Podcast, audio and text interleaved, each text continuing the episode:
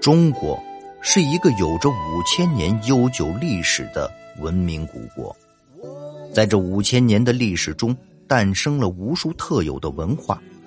好的传统文化一直保存至今，而封建迷信的文化则已经慢慢消失在了历史长河之中。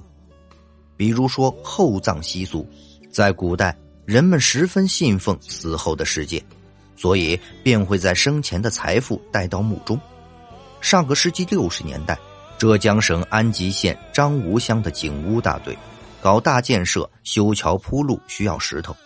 于是有人提议将当地的一座石墓炸开，将里面的花岗岩取出，用于道路和桥梁的建设。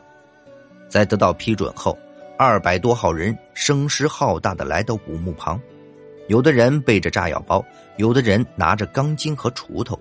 随着一声巨响，这座天官墓便被轰然炸开了。但是古墓被炸开后，令人惊呆的一幕出现了。琳琅满目的金银珠宝埋藏了数百年后，展现在了世人面前，场面顿时失控了。大家一窝蜂似的上前疯抢，最后这件事惊动了文物局，立刻派人前来收缴，从村民手中获取了数十件珍贵的文物，其中金器五件，银器二十三件，玉器五件，水晶件、玛瑙两件，琥珀三件，料珠一件。珍贵折扇三把，每一件都精美无比，尤其是个别几件玉器都是极品国宝文物。这一批文物在当时总价值至少达到两亿以上。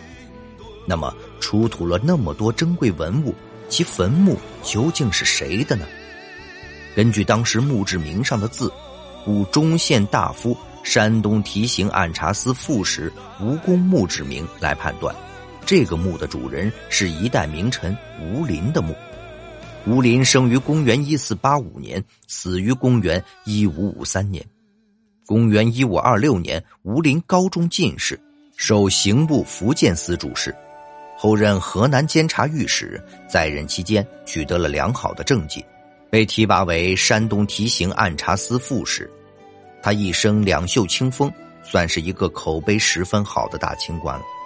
他在广东时执法严格，当时朝中有一位重要官员的亲兵在广东为非作歹，被吴林逮捕，丝毫不给上级面子，处斩了。